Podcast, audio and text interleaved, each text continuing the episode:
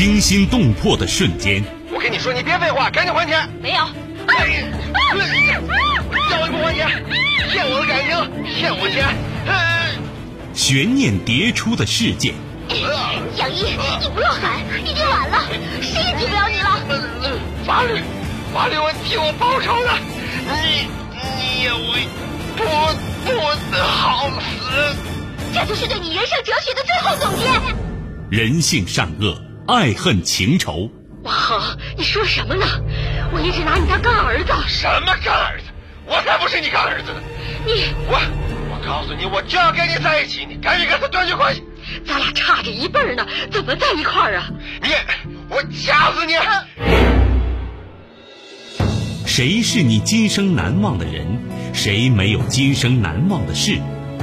难忘今生，淮南带您看尽世间百态。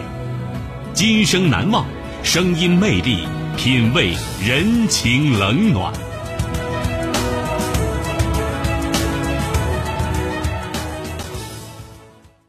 欢迎您收听《今生难忘》，我是淮南。事件回顾：时间二零二零年，地点广西，人物小燕、杨光义，事件百香果女孩案改判。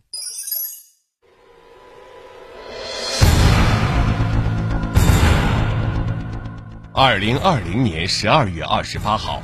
广西高级人民法院再审杨光义强奸案进行公开宣判，改判杨光义死刑，剥夺政治权利终身，并依法报请最高人民法院核准。百香果女孩案改判，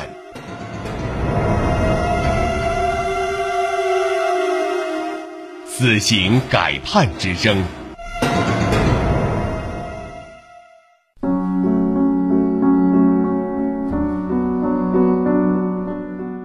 二零一八年十月四号，陈女士十岁的女儿小燕带着刚采摘好的百香果去村里的收购点儿。她穿着粉色拖鞋，拎着红色麻袋，沿着田间的土路离开，此后再也没有回来。两天后，小燕的遗体从红色的麻袋里被发现。同村二十九岁的男子杨光义，在其返回家途中用极端方式伤害并强奸了她，随后将其装袋弃尸山岭。两年来，案件审理几遇波折。二零一九年七月十二号，钦州市中院判处杨光义犯强奸罪，判死刑，剥夺政治权利终身。此后，杨光义不服判决，提出上诉。二零二零年三月二十五号，广西高院认为杨光义的自首行为对案件侦破起至关重要的作用，改判杨光义为死刑缓期两年执行，剥夺政治权利终身，并对其限制减刑。这起以残忍手段强奸未成年人致死案件的二审改判，让小燕家属觉得难以接受，也引发舆论高度关注。二零二零年五月。最高人民法院经研究决定，对广西高院二审终审的杨光义强奸一案调卷审查。其后，小燕家属也向广西高院递交了申诉，要求法院判处其死刑立即执行。十一月十一号，最高人民法院决定，指令广西高院另行组成合议庭再审该案。尽管开庭前夕。在法院门口，律师多次提醒陈女士要控制情绪，但庭审现场，陈女士还是因情绪激动，经各方协商同意后，中途退庭。侯律师称，在辩护的时候，杨光义虽然说不用辩护了，但法庭还是给予了其辩护人充分的辩护时间。杨光义在最后供述的时候，有个比划枪毙自己的动作，表示希望判自己死刑。此次再审开庭，结合杨光义行凶的手段以及浸泡尸体以确保死亡的行为，侯律师认为，杨光义存在明显的杀人故意，不仅构成强奸罪，还构成故意杀人罪、抢劫罪，请求法院要求数罪并罚，判处死刑立即执行。侯律师透露，庭审现场，检方也建议死刑立即执行。在此前的两次审判中，法院认为杨光义是为了强奸小燕，认为其第一动机并非为了杀人，是在实施暴力制服对方的过程中致其死亡，指定强奸罪不实行数罪并罚。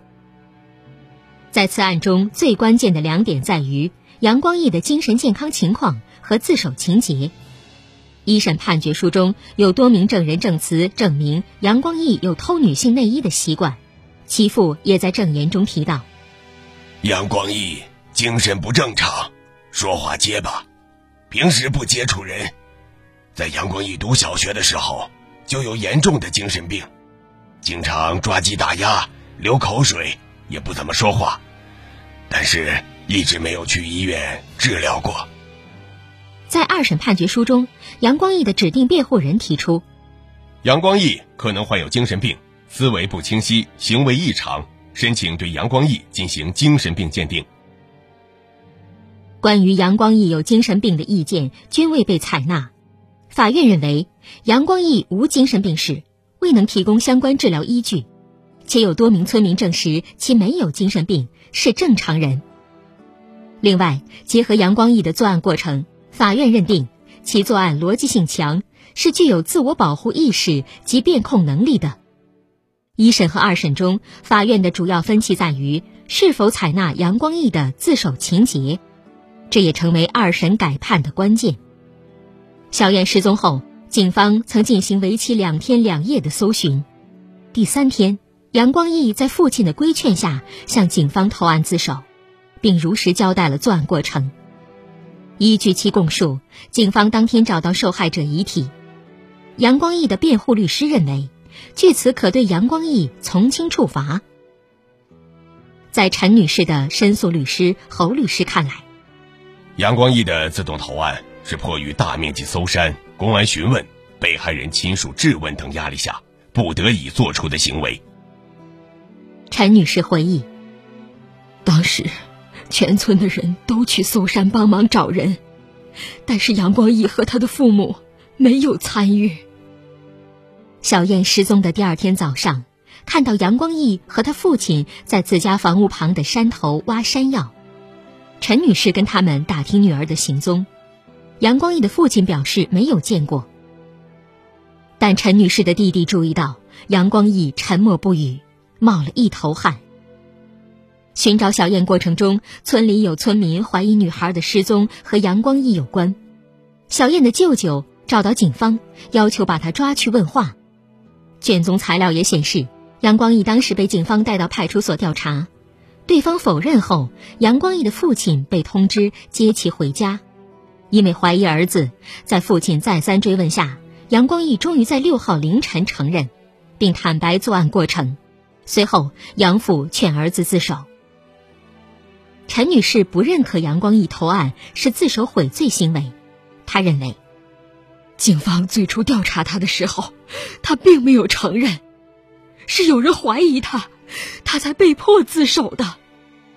中级人民法院认为，虽然杨光义具有自首情节，但鉴于其作案手段残忍、后果严重和社会影响性，其自首不足以从轻处罚，应依法惩处。但在二审中，广西高院对杨光义的自首情节有不同认定。认为杨光义的自首对案件侦破起到至关重要的作用，审定一审对其量刑不当，因而改判依法对杨光义判处死刑，可不立即执行，并限制减刑。不满判决结果，二零二零年五月，侯律师在陈女士的委托下向法院提出申诉。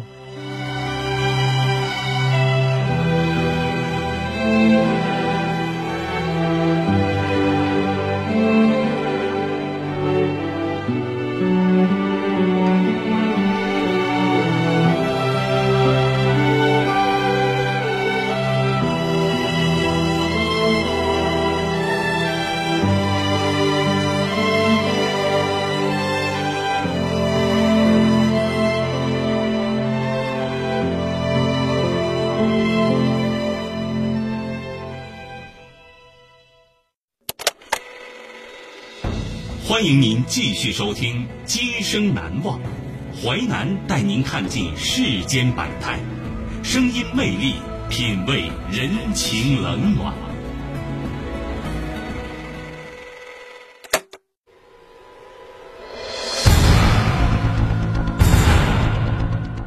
二零二零年十二月二十八号，广西高级人民法院再审杨光义强奸案进行公开宣判，改判杨光义死刑。剥夺政治权利终身，并依法报请最高人民法院核准。百香果女孩案改判。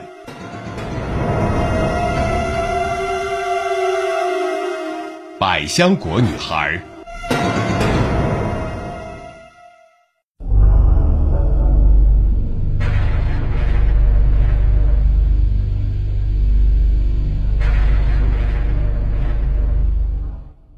二零一八年十月四号下午一点，陈女士从镇里回家，摩托车还没在家门口停稳，三女儿小飞就哭着跑到跟前儿：“妈，小燕子不见了。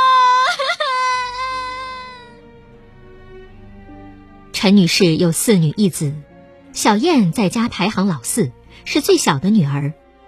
那是国庆假期，陈女士在门前田地里种下一亩百香果林，正值收获季节。十月四号，她准备去镇上办事。早上出门前，她给孩子们做了早饭，交代姐妹俩摘些百香果去收购点售卖。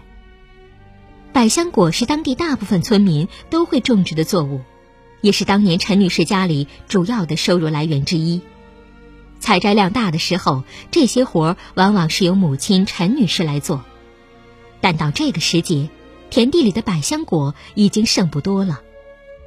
母亲离开后，小燕子和三姐小飞结伴而行，约好采摘完一起去收购点。收购点离家不远，从百香果田底出发，走数百米的田间小道，穿过一小片竹林，十分钟左右就能到杨光义的家。收购百香果的老板租了杨家一楼的铺面做生意。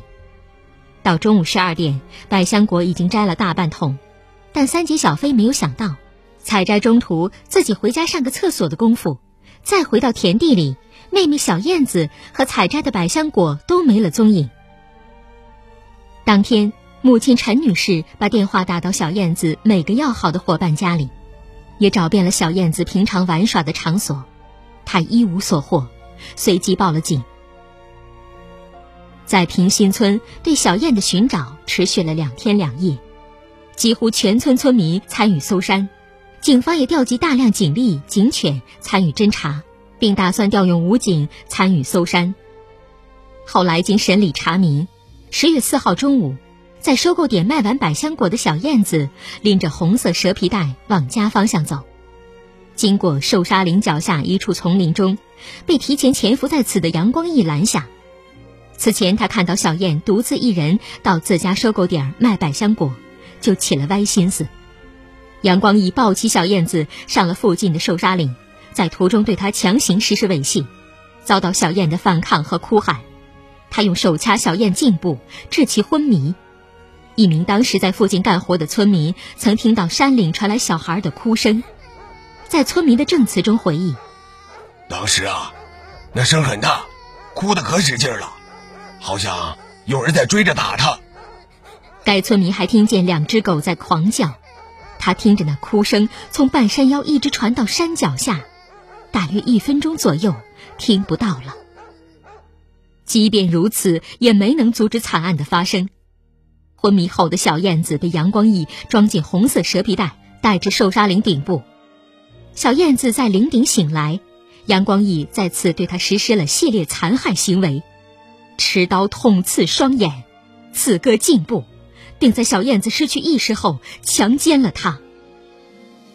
实施完系列犯罪后，杨光义拿走小燕子卖百香果获得的三十二元钱，并再次将她装进蛇皮袋，从山坡上滚下，又将其投入一水坑中浸泡。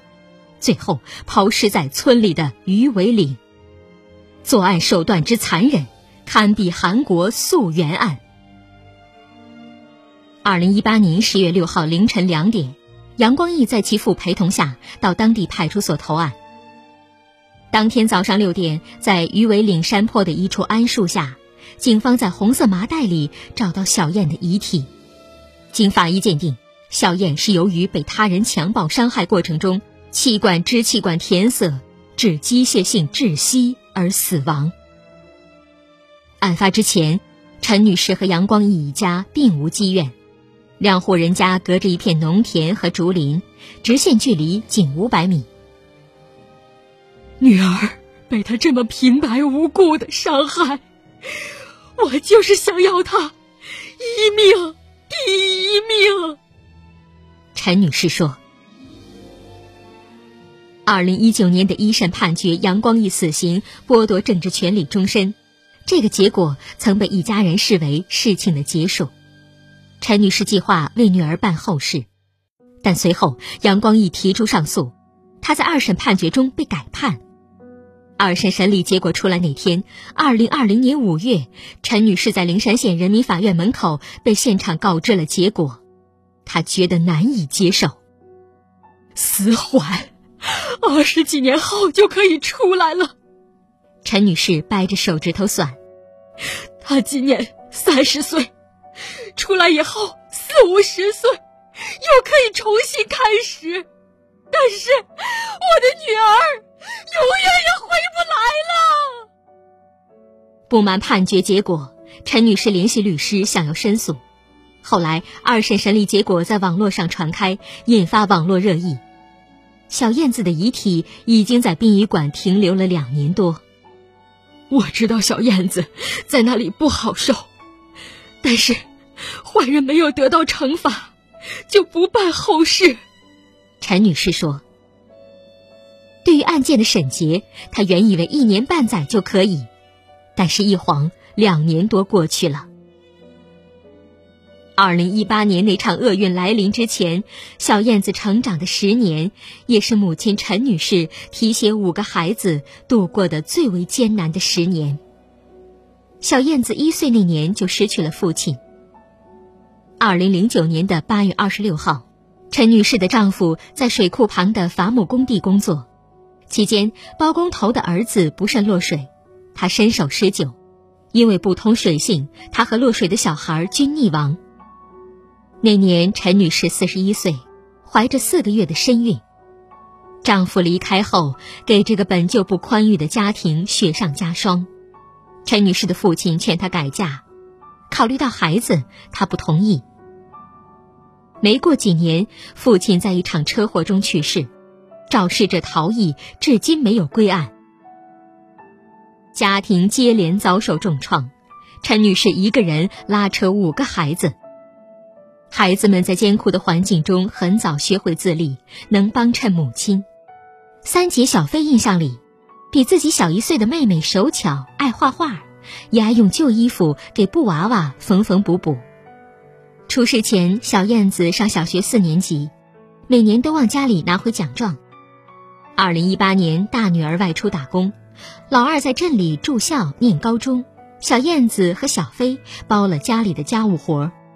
下课之后去捡柴、采摘百香果、烧火做饭。陈女士在外干活回家，看到姐妹俩在厨房忙活，炊烟缭绕，一回家就能吃上热乎饭。女儿离开后不久，陈女士烧了小燕子所有的个人物品，她的衣服、玩具、书本等旧物烧成灰烬，被撒入了百香果田地一旁的河道。家里有意封存关于小燕子的记忆。陈女士有五个孩子。四个女儿，最小的是弟弟，小燕子在家排行老四。过去总习惯喊女儿小燕子。这个名字如今很少在家里被提及。陈女士不提，怕孩子们伤心；孩子们也不提，怕妈妈难过。大家都心照不宣。偶尔最小的弟弟会提起来，老三小飞就扯弟弟的耳朵：“怎么这么不懂事儿？”不许说。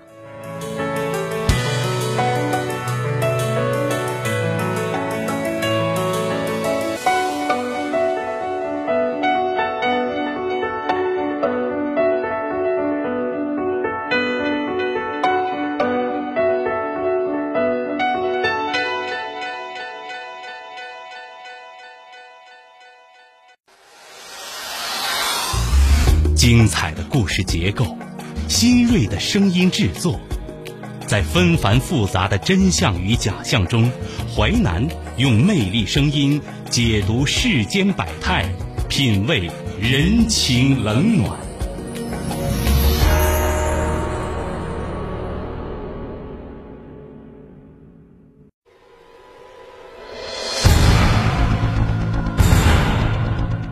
二零二零年十二月二十八号，广西高级人民法院再审杨光义强奸案进行公开宣判，改判杨光义死刑，剥夺政治权利终身，并依法报请最高人民法院核准。百香果女孩案改判，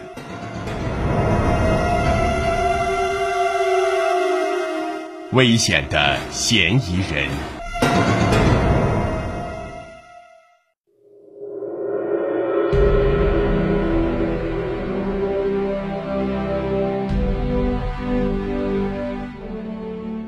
侯律师走访村庄，发现惨案的发生早有端倪。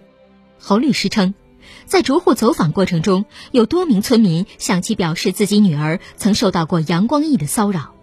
侯律师将这些走访情况汇集成调查走访笔录，作为附件一并交到申诉材料中，以证明杨光义的一贯表现和人身危险性。十一月中旬，在百香果女孩遇害的村庄。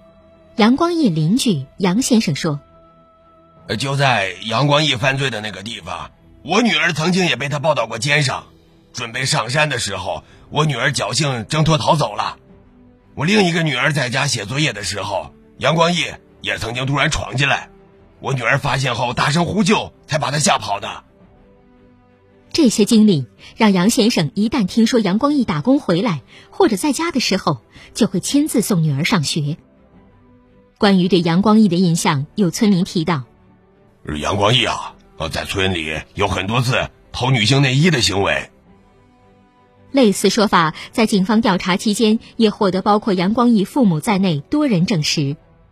其母的证言显示，杨光义十五岁开始经常在家附近偷女人的文胸内裤回到自己房里，曾多次被父亲呵斥，但都没有悔改。十二月十三号。该案控辩双方召开庭前会议，小燕的舅舅从侯律师处了解到，杨光义邻居杨先生女儿被骚扰的情况，法院已经进行了核实，而且根据最新的案卷材料，杨光义在新的供述中还承认曾强奸一名亲戚家的女童，但因供述简单，因调查不便，法院认为该强奸情况可作为线索，能证明杨光义的社会危害性。村子是熟人社会，此前让孩子独自在村子里玩耍干活，陈女士从来不会警惕。后来她开始自责，如果那天没有让姐妹俩出门，或许一切就能避免。刑事诉讼之外，陈女士还单独提起了民事诉讼，法院判决杨光义赔偿三十一万余元。但法院执行立案后，通过调查未发现杨光义名下有任何存款和财产，民事赔偿也陷入僵局。二零一九年初审时的庭审现场，陈女士见到杨光义，他一点悔意都没有。那天，陈女士情绪激动，在坐席上哭喊着要为女儿讨回公道，陪同的二女儿紧紧地抱住她。几个孩子出生时，陈女士给他们起名，名字里分别含有“鹰”“燕”“飞”之类的谐音，寓意是要飞出大山。小燕子没能飞出大山。每天早上不到六点，陈女士下地干活，身旁是那片百香果林，抬头望见的是女儿命丧的那座山岭。陈女士计划等女儿后事办完，她要搬离这个伤心地。二零二零年十二月二十八号，广西壮族自治区高级人民法院对最高人民法院指令再审的原审被告人杨光义强奸案进行公开宣判，撤销原二审判决，改判杨光义死刑，剥夺政治权利终身，并依法报请最高人民法院核准。广西高院经再审认为，杨光义犯罪手段极其残忍，情节极其恶劣，社会影响极大，罪行极其严重。杨光义虽有自首情节，但结合其犯罪的事实、犯罪的性质、情节及对社会的危害程度，依法对其不予从轻处罚，对该案作出死刑剥夺政治权利终身的改判。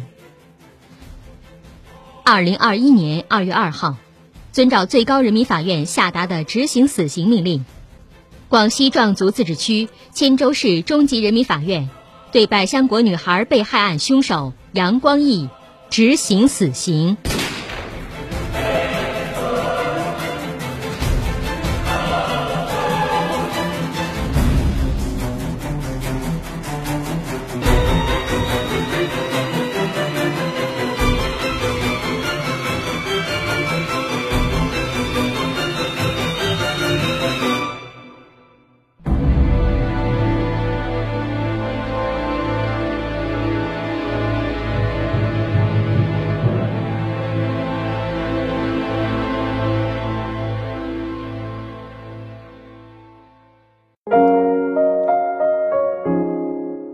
今生难忘启示录。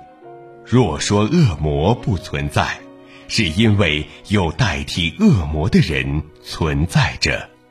托斯托耶夫斯基。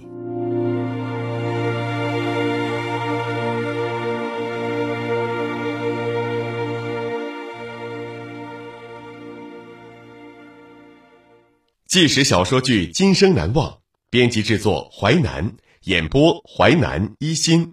播出时间：周一至周五十七点三十分至十八点。您还可以通过吉林广播网、蜻蜓 FM 在线或点播收听。